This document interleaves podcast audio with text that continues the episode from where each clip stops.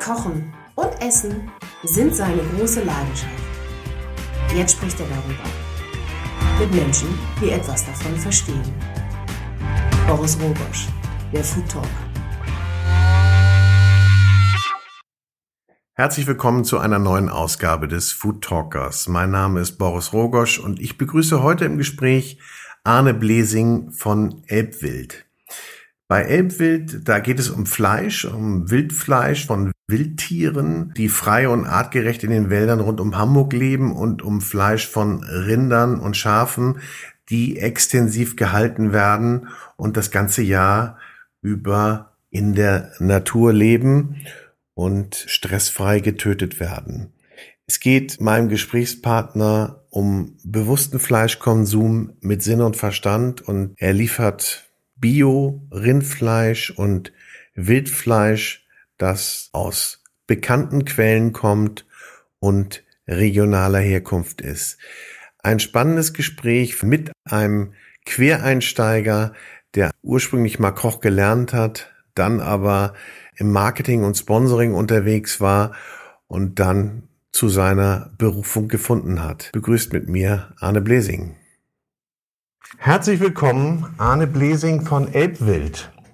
Arne, ja, hallo. warst du heute schon im Wald? Du wirst lachen, ja, ich war heute schon im Wald.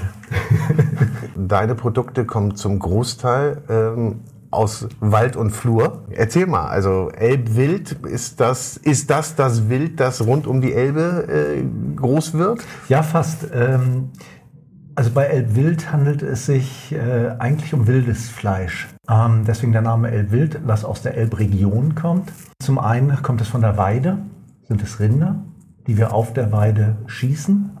Also das sind ex extensiv gehaltene Biorinder. Ähm, sie werden auf der Weide geboren, leben auf der Weide und da töten wir sie letztendlich dann auch, wenn sie bestellt sind, wenn sie verkauft sind, komplett. Äh, mit einem Kugelschuss aus circa 20, 30 Meter Entfernung mit dem Jagdgewehr. Das heißt, das sind Tiere, die noch nie den Stall gesehen haben, also jetzt im Falle der Rinder, die noch nie im Stall waren oder vielleicht mal im Winter, ansonsten äh, äh, draußen leben und ähm, eine, aber schon die Bestimmung haben, als Schlachtvieh irgendwann ja. zu enden. Ja, natürlich, klar. So, jetzt wird hier gerade Geburt in der Nachbarschaft. Da warten wir mal kurz ab, aber äh, lassen wir uns jetzt nicht stören. Also wir, wir machen weiter. Gut. Okay, äh, ja. Die Rinder. Äh, ja, das sind wirklich Rinder, die äh, auf der Weide geboren werden, dann ihr ganzes Leben dort verbringen. Einige sind äh, zwei, drei Monate in ihrem Leben auch mal im Offenstall.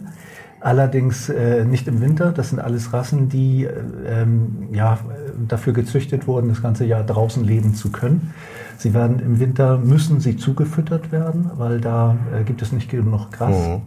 Ähm, man sieht es immer auch sehr schön, trotz der Zufütterung werden sie dann doch sehr viel schmäler, als sie normalerweise sind. Deswegen geben wir, gibt äh, der Bauer, mit dem ich zusammenarbeite, es sind keine eigenen Rinder, ihnen auch ordentlich Zeit, damit sie wachsen können. Das äh, Fleisch wächst demnach auch sehr langsam.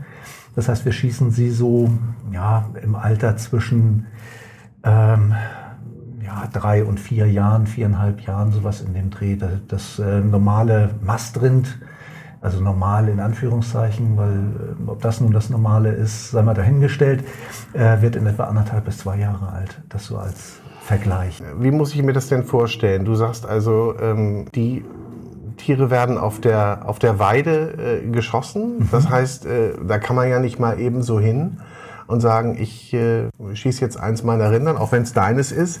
Das hat ja sicherlich einen äh, langen Prozess oder ein äh, aufwendiges Prozedere im Voraus. Ja, das, das ist in der Tat so. Äh, also es ist nicht ganz einfach, gerade die, äh, um eine Genehmigung zu bekommen, das überhaupt zu dürfen. Es sind sehr viele Stellen, die da zustimmen müssen. Da ist natürlich zum einen äh, und als erstes die Veterinärbehörde, dann ist das Ordnungsamt da, die Polizei, ähm, weil letztendlich wird da ja in einem, na befriedeter Bezirk ist es nicht, aber es wird geschossen äh, mit dem Jagdgewehr. Das ist äh, potenziell natürlich gefährlich, das ist ganz klar. Außerdem müssen die Bescheid wissen, wenn da geschossen wird, das ist ganz klar. Der Jagdpächter muss zustimmen, weil es ist eben nicht im Ortsbereich, sondern in irgendeinem Revier und auch der muss natürlich wissen, wenn da in seinem Revier geschossen wird Ähm, also da sind sehr viele Stellen, die da äh, Ja sagen müssen. Ähm, der Schütze selber muss eine spezielle Ausbildung haben, um das überhaupt tun zu dürfen. Also äh, es kann nicht der Jäger von nebenan eben mal gebeten werden, doch mal zu schießen. Äh, das funktioniert nicht, das geht nicht. Ähm, dann ist der Tierarzt oder der amtlich bestellte Veterinär, wie er offiziell heißt, äh, ist bei jedem Schuss dabei, wie eigentlich auch auf dem Schlachthof. Der macht die Lebendbeschau auf ja. der Weide, ähm, achtet darauf, dass das Tier äh, richtig gestochen wird, also zunächst richtig geschossen wird, ähm, dass es dann tot ist, dass es dann gestochen wird, dass es äh, ausbluten kann. Auf der Weide passiert das noch, dass das Blut aufgefangen wird. Soweit so ich weiß, muss, so muss das ja auch unmittelbar passieren. Nicht? Genau, innerhalb von einer Minute sagt, das, äh, sagt die äh, Verordnung dazu. Ähm, und da habe ich schon Veterinäre erlebt, die wirklich auch mit der, äh, der Uhr daneben stehen mhm. und gucken, dass es dann auch innerhalb von einer Minute passiert. Also ein, wie sich das anhört, ja ein extrem logistischer Aufwand, um ja. das, um das äh, zu betreiben. Ähm, jetzt gibt's da bestimmt die, die, Frage, mit der du häufig konfrontiert wirst und auch von mir. Ähm, steht das im Verhältnis? Steht das im Verhältnis mit dem, mit dem Ergebnis oder was, was steht da, was steht dahinter? Also äh, steht es im Verhältnis, äh, wenn man das Tierwohl äh, als Indikator nimmt, äh, dann steht es im Verhältnis, ja, auf jeden Fall. Denn was wir natürlich dadurch vermeiden und auch vermeiden wollen, ist jeglicher Tiertransport. Ja. Wir transportieren natürlich das Tier, nachdem es getötet wurde, ein Dorf weiter zum zertifizierten Zerlegebetrieb, aber das passiert im toten Zustand. Also wir haben wirklich null Meter Tiertransport. Und ähm, das Tier, das auf der Weide eben steht, äh, in der Regel schießen wir vom Trecker, also der Trecker ist bekannt, mhm. das ist gewohnte Umgebung, ähm, hat null Stress. Es ahnt noch nicht mal, dass es gleich äh, getötet wird und da ist es auch schon tot. Äh, und wenn man das als, als Maßstab nimmt, das Tierwohl, äh, dann ist das eine der, wenn nicht die beste Möglichkeit, Tiere zu töten. Mhm. Wenn wir Fleisch essen wollen, müssen wir sie töten wenn man sich darüber einig ist, dann äh, ist das, denke ich, die schonste Art für das, für das Tier letztendlich. Naja, und wie du sagst, man muss ja auch da den ganzen Prozess sehen. Nicht? Also einmal den, den Prozess der Aufzucht oder wo lebt Klar, das Tier, natürlich. was frisst das Tier und, ähm, und letztendlich, was passiert dann bis hin zum äh, Endverbraucher. Genau. Und das ist ja eine geschlossene, sagen wir mal, eine geschlossene Kette, die ja auch, auch nachvollziehbar ist. Also ähm, der Konsument, der bei dir bestellt, ähm, weiß, was für ein Tier er bekommt. Ja. Genau. Ja, ja. Er, er kriegt, ähm, also bevor das Tier ähm, geschossen wird, starten wir eine Bestellrunde, so nennen wir das. Äh, die wird verkündet im Newsletter, den man abonnieren kann, wenn man den abonniert hat. Ähm, dann kommt ja so circa ein, zweimal im Monat eine, eine News, mhm. ähm, dass wir ein ganz, ähm, ein ganz spezielles Tier töten wollen. Ähm, und das Tier wird beschrieben, also nicht das Tier, die Rasse wird beschrieben. Ähm, die Uhrmarkennummer wird beschrieben. Wir wollen das möglichst ähm, ja, so offen halten, wie nur irgend möglich, so transparent halten, wie nur irgend möglich dann wird das Paket quasi, äh, wird das Tier quasi in zwei Pakete, äh, fünfeinhalb und sechseinhalb Kilo aufgeteilt, wenn man so will. Die kann man bestellen. Und wenn dann das Tier verkauft ist, vermarktet ist, mhm. erst dann setzt dieser ganze Prozess ein, der dann äh, natürlich dann in der, in der Tötung endet. Und äh, dann geht's ja noch weiter, wenn das Tier dann einmal geschossen wurde ähm, dann kommt es in den Zerlegebetrieb. Ich habe es gesagt, äh, bei unser Zerlegebetrieb ist ein Dorf weiter. Also wir fahren ja. letztendlich mit dem Trecker fünf Minuten. Ähm, dann ist das Tier äh, in diesem Betrieb. Ähm, dort wird es dann aufgemacht. Ähm, es ist ja noch geschlossen. Ähm, dort wird es äh, ausgenommen. Ähm, es wird äh, gehäutet, es wird abgezogen, es wird abgeviertelt dann kommt wieder der Tierarzt, schaut sich das an, macht die Todbeschau, schaut sich die inneren Organe an, ob das Tier in Ordnung ist. Ja. Und dann kommt es in die Kühlung und hängt dann bei zu äh, Dry-Age-Bedingungen ca. 14 Tage ab und dann wird es fein zerteilt und letztendlich dann verschickt. Und dann erhalte ich aber äh, gemischte Pakete. Also ich kann jetzt nicht nur sagen, äh, beispielsweise, ich will nur Filet haben. Ähm, nein, das geht nicht. Denn ähm, gut, das Tier, das besteht nicht nur aus Filet, da sind eben noch viele andere Teile. Man, man wundert sich immer wieder, ne? Ja, aber äh, ein Prinzip von uns ist es eben, dass wir versuchen, das ganze Tier zu vermarkten. Und äh, zu 100 Prozent ist das äh, allein schon aufgrund der gesetzlichen Bestimmung nicht möglich. Mm, aber ich denke, wir sind ganz gut. Wir haben so, also geschätzt zwischen 92 und 95 Prozent, die wir da wirklich verwerten von dem Tier. Wer sind denn deine Kunden da? Ach, äh, das ist wirklich spannend. Äh, es ist so, dass wir bei den Paketen komplett unterschiedliche Menschen haben, die eins teilt. Und das ist wirklich, dass sie sich Gedanken machen, äh, was für ein Fleisch sie essen wollen, dass sie gutes Fleisch, also hohe Qualität an Fleisch essen wollen, dass sie sich über das äh, Tierwohl sehr viel Gedanken machen. Ähm, wir haben teilweise Kunden, die lange vegan gelebt haben, die dann aber gemerkt haben, ach Mensch, eigentlich Fleisch, ganz darauf verzichten möchte ich doch nicht, aber ich möchte äh, gutes Fleisch, also in Anführungszeichen gutes Fleisch haben, also qualitativ hochwertiges Fleisch haben, wo das Tier nicht gelitten hat und die dann quasi wieder den Einstieg machen mit unserem Fleisch. Also es ist so dieses, dieses Verständnis von, von einer ganzheitlichen Ernährung, von, von einer äh, guten Ernährung, einer, einer qualitativ hochwertigen Ernährung, äh, die möglichst ohne Tierleid ähm, auskommt. Das, das sind unsere Kunden die dann sicherlich auch äh, äh, Verfechter sind davon zu sagen, also lieber weniger, ja. aber dafür hochwertige ja. Qualität und dann vielleicht auch wieder dahin kommen, wo man ähm, auch mal war, dass man vielleicht auch nur ein oder zweimal die Woche Fleisch genau. gegessen hat. Ganz genau. Mhm. Weil jeden Tag Fleisch, äh, das haut nicht hin. Bei der Menge an Menschen, die wir auf der Welt sind, äh, funktioniert das nicht. Das geht nicht. Ähm, deswegen auch die extensive Haltung die eigentlich eher die Landschaft unterstützt, auf der die Tiere leben und Tiere mit der Landschaft leben und, und die Landschaft quasi mit den Tieren leben und keinen Raubbau an der Landschaft betreiben. Ja. Und äh, das ist ein Stück weit, äh, das sind alles hehre Ziele. Ähm, aber ich denke, das funktioniert äh, recht gut, ähm, dass man das so macht, zumindest im Kleinen ähm, wenn wir bei dem Fleischkonsum bleiben, den wir im Augenblick haben, und mit wir meine ich jetzt uns, die gesamte Bevölkerung, äh, dann wird das immer nur ein mhm. Randbereich bleiben, leider. Nun sagst du im Kleinen. Ist das denn dein Wunsch, das auch im Großen auszubreiten? Ist das was, was man größer machen kann und sagen kann, okay, das möchte ich auch vielen Konsumenten ermöglichen? Ja, natürlich, klar. Also das ist letztendlich natürlich das Ziel damit dass wir einfach diesen Gedanken, dieses Tierwohl, obwohl wir Tiere töten, das äh, weiter voranzubringen, das öffentlich zu machen. Äh, deswegen reden wir ja auch miteinander, um einfach zu zeigen, es geht auch anders. Man muss nicht an die Fleischtheke gehen äh, im Lebensmitteleinzelhandel und sich irgendetwas kaufen. Ähm, es gibt durchaus auch die Wahl, mhm. auch bei Rindfleisch. Ja. Nun ist es natürlich kein so einfacher Weg. Also ich muss, ich muss, ich bestelle vor, ich erhalte dann irgendwann mein Produkt. Mhm. Ähm, das hat Vorläufe von mehreren Wochen teilweise. Die, ja. die hat es, wenn, ja. wenn ich ganz kurz dazu was sagen darf. Ja, das ist es natürlich. Also von, von der äh, Bestellrunde, wenn sie startet, bis letztendlich zur Lieferung vergehen ja so in der Regel drei bis vier Wochen.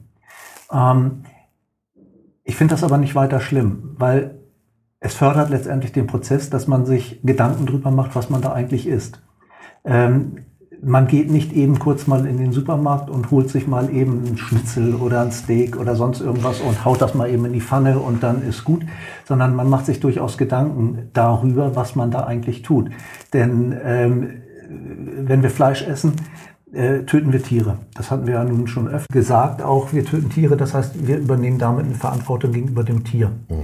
Ähm, und das äh, sollte jedem einfach bewusst sein, diese Verantwortung, die man übernimmt und deswegen auch ruhig äh, ein gewisser Prozess, sich auch auf dieses Produkt dann letztendlich zu freuen. Ja, also die, das jederzeit und überall Prinzip wird natürlich von vielen geliebt und praktiziert. Aber ähm, wie du sagst, die Auseinandersetzung dann mit dem Produkt und auch was ist, was ist regional einmal, das, gut, regional muss ja nicht immer gut heißen, aber hat schon mal einen mhm. Vorteil. Und natürlich, wenn wir an andere Sachen denken, also wenn wir, wenn wir an Gemüse und Obst denken, also dann auch saisonal. ähm, dass wir sagen, okay, und da muss ich ja auch drauf warten. Also Klar. Spargel kann ich mir natürlich auch schon vorher besorgen, aus Griechenland oder sonst irgendwoher. Aber er schmeckt ja dann doch besser, wenn er aus der Lüneburger Heide kommt. Oder aus dem Süden Deutschlands, muss man natürlich auch erwähnen. Na klar, na klar. Womit natürlich mal wieder klar ist, dass wir hier im Norden sitzen. aber ist ja, bei Elbwild ist es natürlich auch da ganz liegt klar. Es schon nahe. Da liegt es schon nahe, ja. dass wir hier, obwohl die Elbe zieht sich ja nun auch durch, ist ja kein ganz kurzes Flüsschen.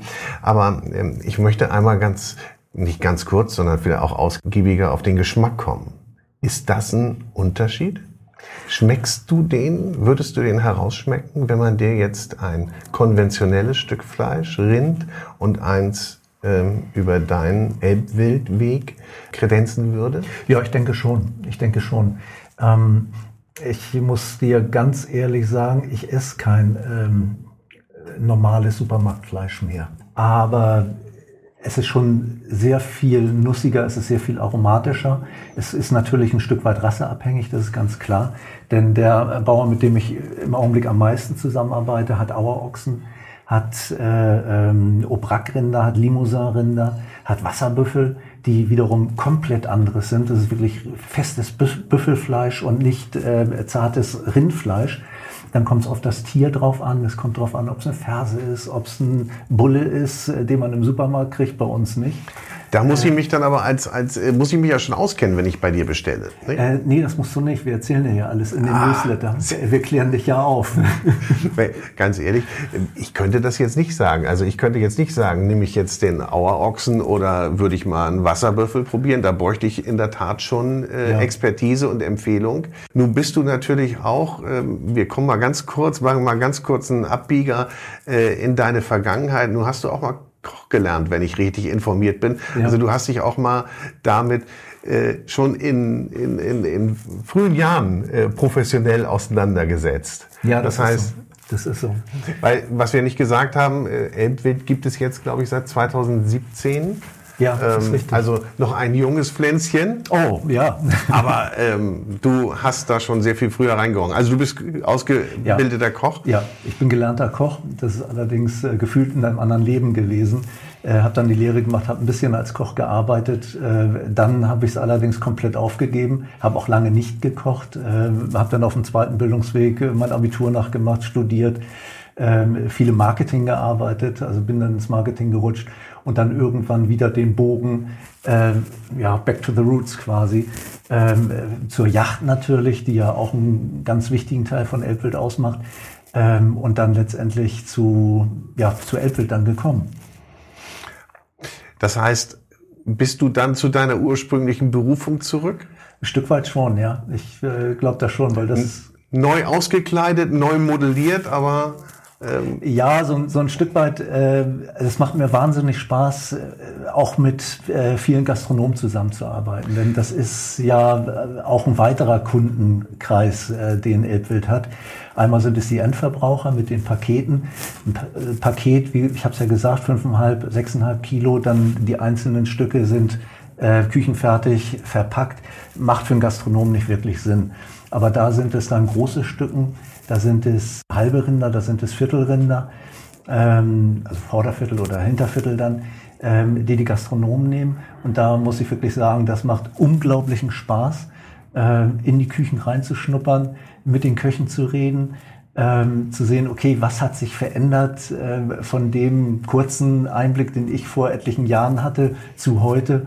Und da hat sich schon eine ganze Menge verändert. Und das ist einfach äh, äh, klasse, was die Jungs da in den Küchen leisten. Das, das, äh, ja, das fasziniert mich immer noch. Das ist ja auch so eine ganz eigene Community. Wenn man in die reinkommt und, und sich da austauscht, finde ich, du hast ja gleich eine Wellenlänge, ja, oder beziehungsweise du hast gleich ein, ein gemeinsames Thema und äh, da kommt so ein Enthusiasmus hoch.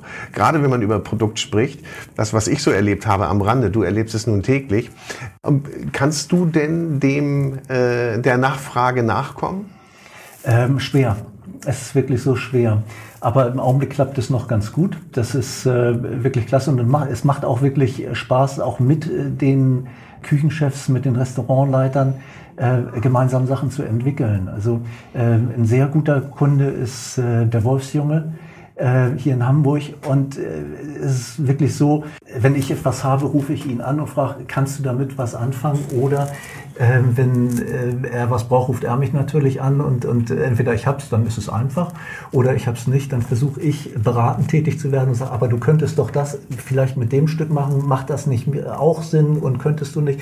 Und so entwickeln wir gemeinsam. Und, und das ist eine ähm, eine ganz neue Form, äh, für mich zumindest, der, der Zusammenarbeit äh, mit der Gastronomie, mit, mhm. mit den Köchen und, und das macht halt wahnsinnig Spaß. Naja, und so ein bisschen sprichst du dann ja auch deren Sprache. Oder nicht nur so ein bisschen, sondern ja. bist du denn bist du denn anerkannt? Bist du einer von denen? Oder? Ach, nein, nein, nein, nein, nein, nein, nein, nein. Also das, äh, ich habe es vor etlichen Jahren aufgehört. Da hatte ja auch Gründe, warum ich aufgehört habe letztendlich. Aber äh, das ist schon also wenn man mich heute in eine, in eine Gastroküche stecken würde und sagen, nun mach mal, ich würde kläglich scheitern. Also das ist keine Chance.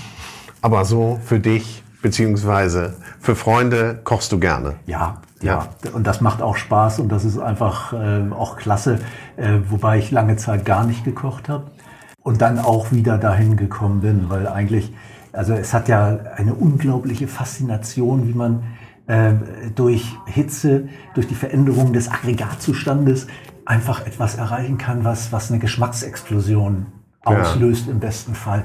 Toll, einfach toll. Wir hören nachher von dir noch ein kleines Blitzrezept. Du hast, äh, ja, du, du, kannst noch ein bisschen überlegen. Normalerweise ja, weise ich nicht darauf hin. Danke für die Vorwarnung. Irgendwann kommt es, genau. Bevor wir jetzt dann doch noch mal in den Wald ja. gehen, wir, warten, wir wollten ja eben schon mal, dann sind wir wieder abgebogen, muss ich dich trotzdem noch mal fragen, Gibt es denn auch, das hört sich natürlich alles gut an und, und finde auch, also es ist nicht nur eine, eine gute Story, sondern ähm, es ist auch glaubhaft und nachvollziehbar und ich glaube auch ganz wichtig.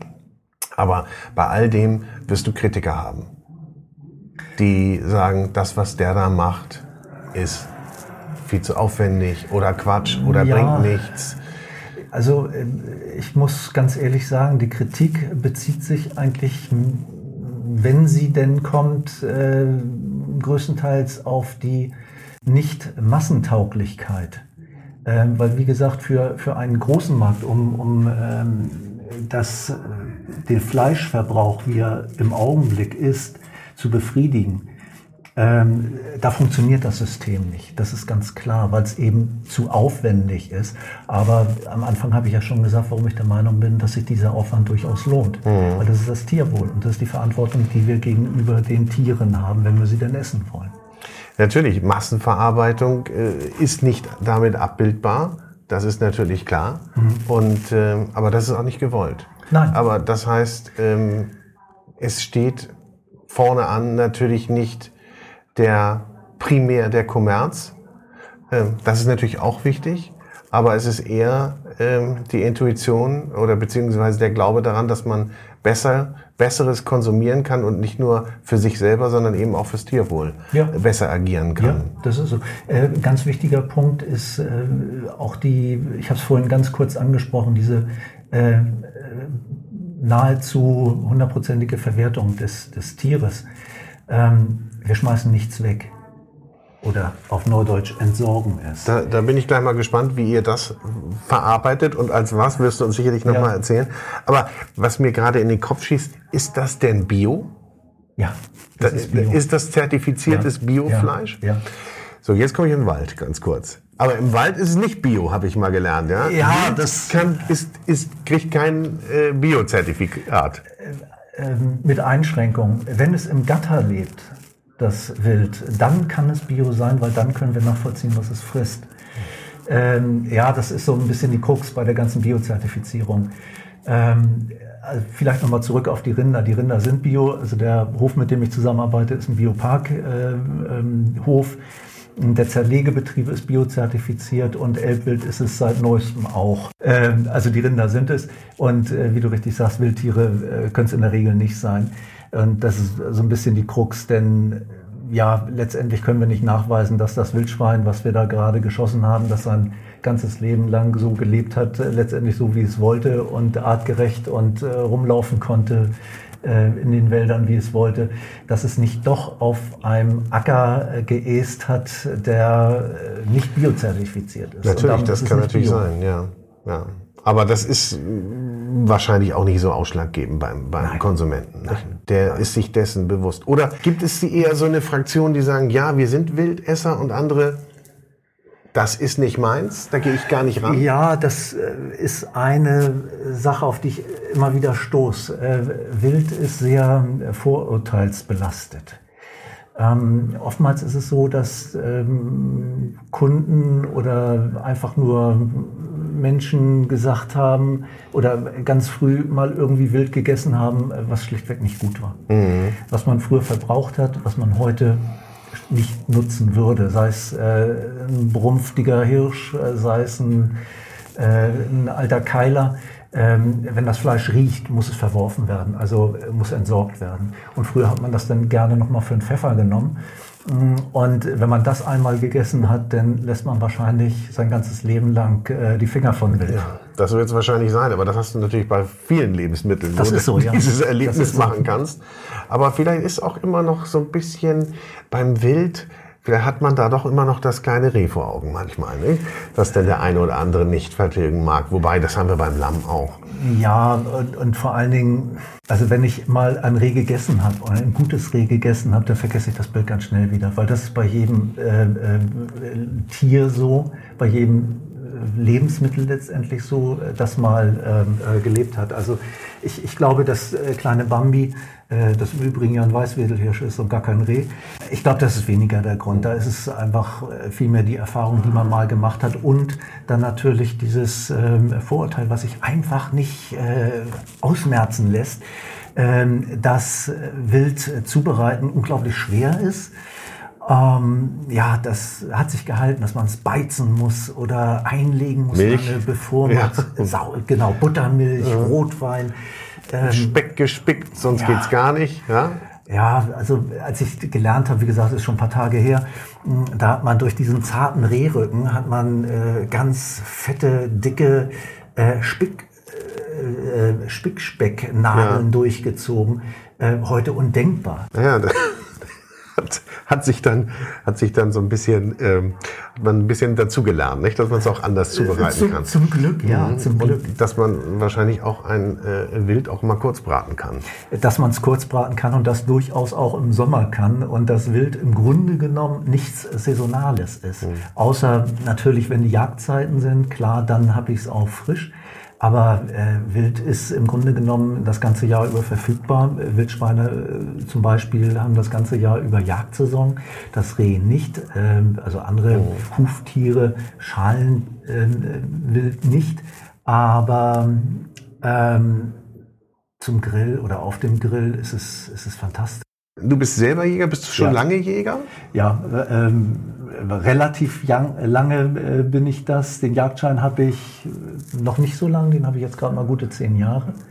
Ähm, ich bin allerdings schon immer mitgegangen. Als Fünfjähriger habe ich, glaube ich, meinen ersten Hasen aufgebrochen und auseinandergenommen. Und äh, also ich komme nicht aus einer Jägerfamilie, aber alles, äh, alle Familien um mich herum waren Jäger. Und deswegen ist die Faszination eigentlich schon seit Kindheit da. Und ähm, das Wild, das du jagst, kann ich auch über ähm, Elbwild beziehen. Ja. Aber es ist nicht nur das, was du jagst, sondern das, was auch, ähm, was du auch von anderen Jägern erhältst. Genau, genau. Dazu gehört eine Menge Vertrauen, Wild zu kaufen. Auch wenn man es nicht unbedingt bei mir kauft, auch wenn man es bei dem Jäger kauft, den man so kennt. Ähm, denn letztendlich jeder Jäger lernt, wie er Wildbret äh, zu behandeln hat. Ähm, letztendlich fängt, macht der, der Jäger den Job des Tierarztes mit der Lebendbeschau. Das heißt, bevor er schießt, guckt er sich das Tier an, guckt, ob es gesund ist. Wenn er es schießt, ähm, natürlich muss er darauf achten, dass es, dass es gleich umfällt, dass es dann gleich tot ist. Äh, dann muss er es aufbrechen, er muss es in die Kühlung nehmen, mhm. er sieht die Innereien. Ähm, zum Beispiel Jagdsprache, die Innereien ist der Aufbruch. Ja. Ne? Äh, also er sieht die Innereien. Er muss entscheiden, ist dieses Tier gesund oder nicht. Äh, der, der Jäger ist äh, derjenige, der das Lebensmittel in Umlauf bringt. Und das ist eine wahnsinnig hohe Verantwortung. Und deswegen arbeite ich nur mit Jägern zusammen, äh, zu denen ich dieses Vertrauen habe und weiß, dass sie das können. Ja, ja.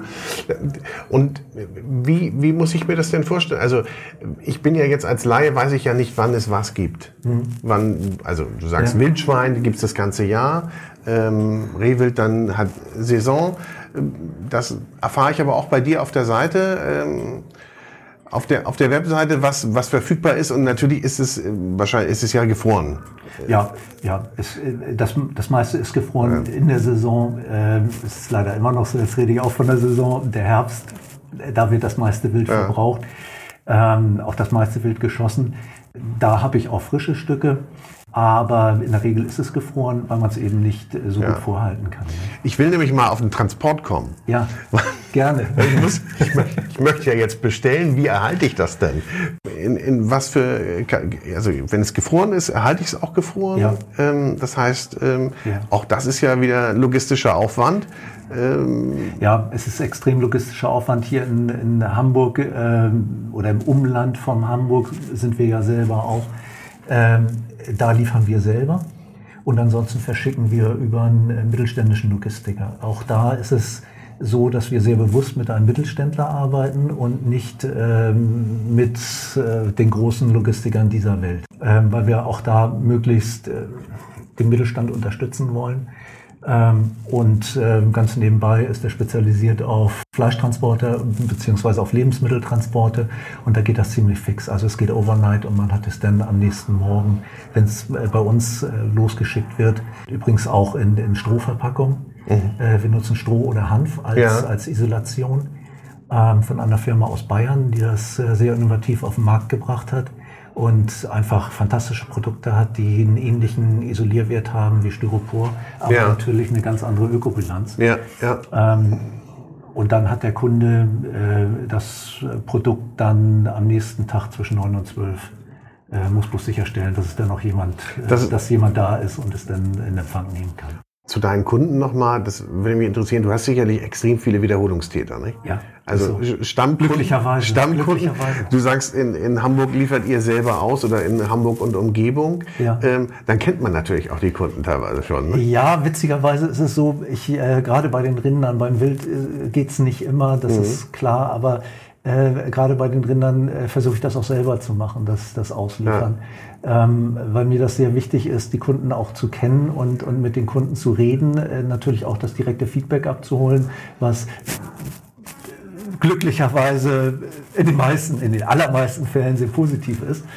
Und ähm, das auch selber abzuholen und wenn dann mal was Negatives da ist, äh, das dann auch selber zu hören äh, ungefiltert zu hören und dann, äh, wenn da was schiefgelaufen ist, das dann auch direkt abzustellen. Ähm, und ja, ich kenne einen Großteil der Kunden und das ist auch gut so. Ja. Was, was natürlich toll ist, nicht? Also die, diese ganze Kette ähm, einmal ähm, durchzuziehen vom, vom, ja, ja. vom Erlegen des Tieres beziehungsweise Auswählen des Tieres gemeinsam bis hin zur Auslieferung, das ist, ist natürlich eine tolle Sache. Es ist ähm, oftmals so gerade auf, auf äh, Seminaren. Ich habe im letzten Jahr recht viele Grillseminare äh, gemacht, äh, durfte ich zusammen machen mit dem Tom Heinzle. Ähm, beim Garten von Ehren im, im Süden von Hamburg ist das dann immer. Und da ist es so, äh, dass Tom natürlich als der Griller schlechthin ähm, grillt und ich erzähle dann was zu dem Fleisch und oftmals kann ich dann wirklich sagen, so dieses Tier, was oder dieses Stück äh, von diesem Tier, das ist dort und dort geschossen worden, erlegt worden. Ähm, das war so ein Tier und also auch sehr viel darüber dann wirklich sagen kann ähm, und so den Zugang dann zu den ähm, zu den Seminarteilnehmern natürlich kriege und denen was erzählen kann. Du bist ja viel unterwegs dann, nicht? Grillseminare, wir haben uns kennengelernt beim, beim, äh, äh beim Regionalwert-Treffen, genau. äh, ja. bei einer Präsentation. Ähm, das heißt, du bist da schon auch als Botschafter unterwegs in deiner Sache. Es macht Spaß, ja. Es, es macht wirklich Spaß. Und, und äh, Botschafter, äh, Botschafter, ich mag das Wort eigentlich nicht, weil das hat sowas Sondern, von Botschaft vertreten, ja. also fast schon was Missionarisches. Das äh, bin ich gar nicht. Ähm, ich finde es einfach nur toll, äh, eine Sache zu vertreten mhm. und die dann auch zu erzählen, so wie ich das jetzt hier auch mache. Ja. Und ähm, der eine oder andere bleibt dann hängen und ähm, findet das auch gut und, und äh, partizipiert dann dran und, und, und bestellt natürlich auch, das ist mhm. ganz klar. So wie du darüber sprichst, über dein, über dein Elbwild, ähm, äh, ist es der richtige Schritt gewesen, glaube ich, für dich. Weil du kamst von, aus einem ganz anderen Bereich, erzähltest du eben. Äh, du kommst eigentlich aus dem Marketingbereich. Ich, aus dem Marketing. ich meine, du machst immer noch Marketing. Ja. Du kommst eigentlich aus dem Marketingbereich, aber was hat dich denn bewogen, so dass so richtig haben wir das noch nicht äh, ähm, ausgefeilt, da dann doch zu sagen, ich gehe geh diesen Weg? Ach, das ist äh, oder es war äh, schon recht langer Prozess, der äh, letztendlich dazu geführt hat. Also ich habe äh, viel im Sponsoring gearbeitet, im Sportsponsoring gearbeitet, äh, hatte dann irgendwann keine Lust mehr auf ähm, ähm, Champagner trinken im VIP-Bereich. Das, äh, ich hatte da einfach einen Punkt erreicht, wo es mir ja fast schon zuwider war, wo ich einfach keine Lust mehr drauf hatte. Habe dann gewechselt ins Gesundheitssystem, habe da äh, lange auch im Marketing dann gearbeitet äh, bei einer äh, Schweizer Stiftung, die sich mit äh, Querschnittsbehinderung auseinandergesetzt hat. Ähm, bin dann an ein Unispital in, in, oder an das Unispital in Zürich gegangen, habe da Marketing gemacht und dann wieder nach Deutschland gekommen, äh, hier für eine äh, große Umweltschutzstiftung gearbeitet, auch im Marketing. Und äh, dann kam irgendwann der Punkt, wo ich gesagt habe, so jetzt möchte ich gerne was eigenes machen. Und äh, aus diesem Rucksack, äh, den ich denn da mitgenommen habe beruflich, ähm, daraus doch mal was basteln und äh, das ist dann letztendlich die Jagd, das ist das Wild, das ist der Wald, zu dem wir immer noch nicht gekommen sind. Das Jagen war ja schon immer deine Passion. Ja. Oder, ja. wie du sagst, ja. also mit fünf den ersten ja. Hasen aufgebrochen, Absolut. also das hat dich ja begleitet und das hast du dann auch zu deinem, ja, ja zu deinem, wie sagt man dann? Zu deiner Aufgabe gemacht. Ja, das ist, äh, so diese Faszination Natur, dieses Bewegen in der Natur, dieses, dieses Hören, Riechen, Schmecken der Natur, ähm, das hat eine unglaubliche Faszination und dass man das letztendlich ähm, so nah an einer Stadt wie Hamburg machen kann. Ich glaube, das ist vielen in der Stadt nicht bewusst und äh, das ist einfach eine ganz, ganz tolle Erfahrung. Ja, und du hast die, du nimmst dir die Zeit auch noch dafür. Also du passt auf, dass das im Gleichgewicht ist zu, zu deinen sonstigen Reisetätigkeiten und ich bin äh, zu viel auch, im Wald. Ich, bist, bin, ich bin zu viel im Wald. Du bist zu viel im Wald. ja, das kann, ist so. Kann man zu viel im Wald sein? Eigentlich nicht.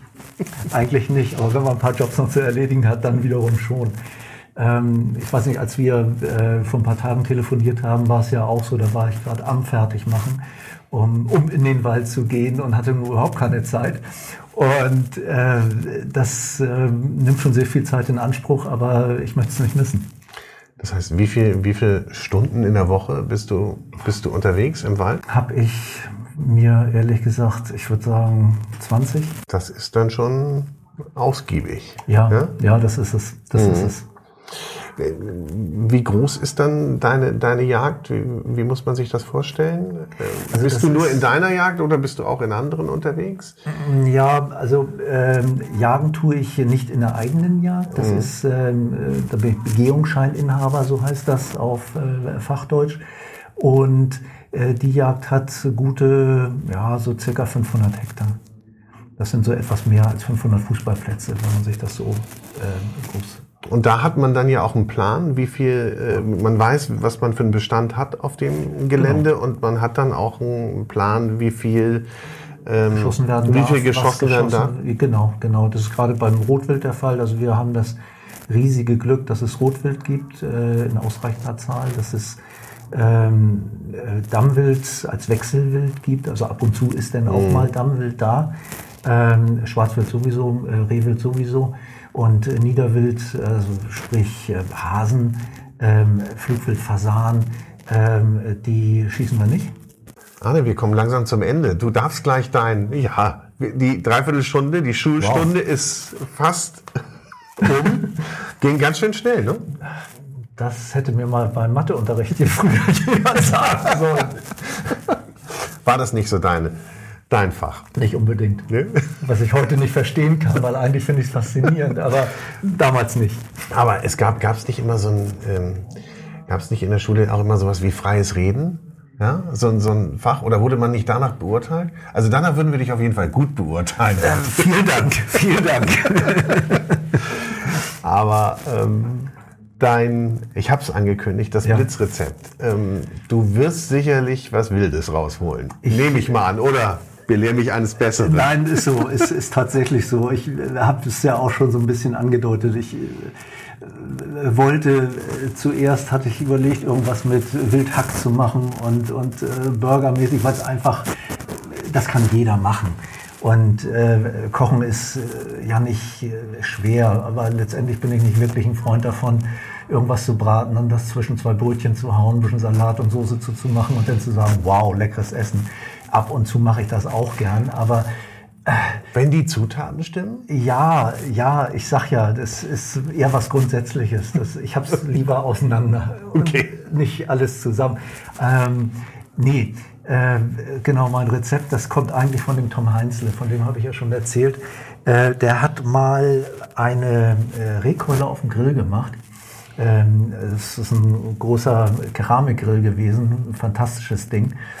Ähm, und da hat er die Rehkeule auf eine Kerntemperatur von, ah, ich denke, das war so 68 Grad in etwa äh, gegrillt, äh, indirekt. Er hat sie dann klein geschnitten und dann die einzelnen Fleischscheiben äh, angerichtet mit Teriyaki-Soße, mit, mit Mango, mit Lauch. Ähm, und das Ganze dann nur Salz und Pfeffer. Äh, fantastisches Gericht und es gab eben die besagte Explosion auf der Zunge und das ist äh, einfach ein kleines Träumchen gewesen. Wirklich toll. Ja, nicht. Die, ähm, die Keule war von dir? Mit Sicherheit. Selbstverständlich. Musste die vorher behandelt werden? Wird, wird die vorher bearbeitet? Kam einfach so auf den Grill? Wie lange? Also ähm, das hängt immer von dem Tier ab, weil jedes Tier ist unterschiedlich. Gerade bei Wild ist das so. Arbeitest du mit Deswegen- Temperaturmesser? Ja, ja? bei Wild ja. Ähm, bei den Rindern äh, geht's noch mit Fühlen. Ähm, das setzt allerdings ein bisschen Erfahrung äh, Ja. voraus. Ähm, ansonsten bei größeren Stücken mit einem Temperaturmesser. Das, ähm, ich kann es sonst nicht anders und äh, nachdem ich gesehen habe, dass es auch echte Profis machen, habe ich da auch kein schlechtes Gewissen. Ich finde, es auch, ich finde es auch nicht verwerflich. Ja? Also es, es gibt ja immer so Faustregeln oder der, der Hand, Hand der, der Daumentest hier, nicht? Ja, da war was, ja. Der, ich vergesse das immer. Ich habe neulich ähm, den Christian Mittermeier ähm, aus Rotenburg auf der Taube äh, interviewt und der sagte, kannst es ja auch gar nicht richtig machen, weil Unterschied, hat unterschiedliche Temperaturen. Einige packen es mit 6 Grad drauf, einige mit 20 Grad. Da kannst du gar nicht sagen, zwei Minuten von jeder Seite. Dicke ist eine Frage. Und der sagte auch, nimm ein Thermometer. 24, 54 Grad ist, äh, äh, ist äh, Medium Rare. 58 Grad ist Medium. Ja. Und so. Und wenn du damit arbeitest, dann mit den Temperaturen, dann ist es fein. Aber ansonsten steht es auch auf so einem Thermometer immer drauf. Na eben. Aber, aber du sagst es ja noch behandeln. Also ich, äh, wenn überhaupt, äh, mit Salz einreiben, Ja. weil ich ähm, habe, vielleicht wird das ja das nächste Projekt, ich, ich weiß es noch nicht, aber äh, also ein richtig gutes Wildgewürz habe ich noch nicht kennengelernt. Äh, Aber vielleicht kommt es ja demnächst. Aber die Teriyaki-Soße, die, welche hat er? Hat er da seine eigene benutzt? Äh, ja, das war seine Ja? eigene. Ja. War seine. Sieht man euch da wieder dieses Jahr? Äh, ja, Ja? natürlich, des Öfteren. Des beim- Öfteren. Einige Termine gibt es Ja? Ja, ja. Bei ähm, von Ehren. Genau. Ja, sehr gut. Dann werde ich mal vorbeikommen und äh. Da, möglicherweise neue Opfer finden. das ist doch sehr schön. Ähm, Wir sind, also wir sind über die Zeit, ne? es ist fast Nachsitzen. Ähm, Ich stelle immer gerne noch die Frage nach dem Lebensmotto. Ein Hast du Lebens- so eins, das dich so durch das Leben treibt und du sagst, das ist eigentlich das, woran ich, woran ich mich festhalte? Oder ist es einfach nur sagen, dass du sagst, "Heh, ich bin hier und liebe das Leben? Kann es auch sein. Äh, Die Frage überrascht mich jetzt wirklich gut zum guten Schluss. Ähm, nee, Lebensmotto, alles nicht so verbissen sehen, im Augenblick sein. Ähm, äh, auch wenn es oftmals nicht klappt, aber das sind eigentlich die beiden, auch uneigentlich sind das die beiden Sachen, die Das ist aber eine gute Botschaft, finde ich. Und bedanke mich für ein rasend schnell, Vielen Dank. Sehr informatives Gespräch mit Arne Blesing von Elbwild. Ich wünsche dir viel Erfolg und ähm, ich freue mich jetzt ähm, gleich mal was aus deinem Produktportfolio probieren zu dürfen. sehr gerne. Kann ich auch nur jedem empfehlen, auf elbwild.de zu gehen. elbwild.de. Findet ihr aber auch nochmal in den Notizen und Links zu diesen Und Social Media selbstverständlich. und Social Media natürlich, sagt er, klar. Ähm, logisch. Instagram, Facebook. Facebook. That's it. Also, bis zum nächsten Mal. Wir verabschieden uns. Arne, tschüss. Tschüss.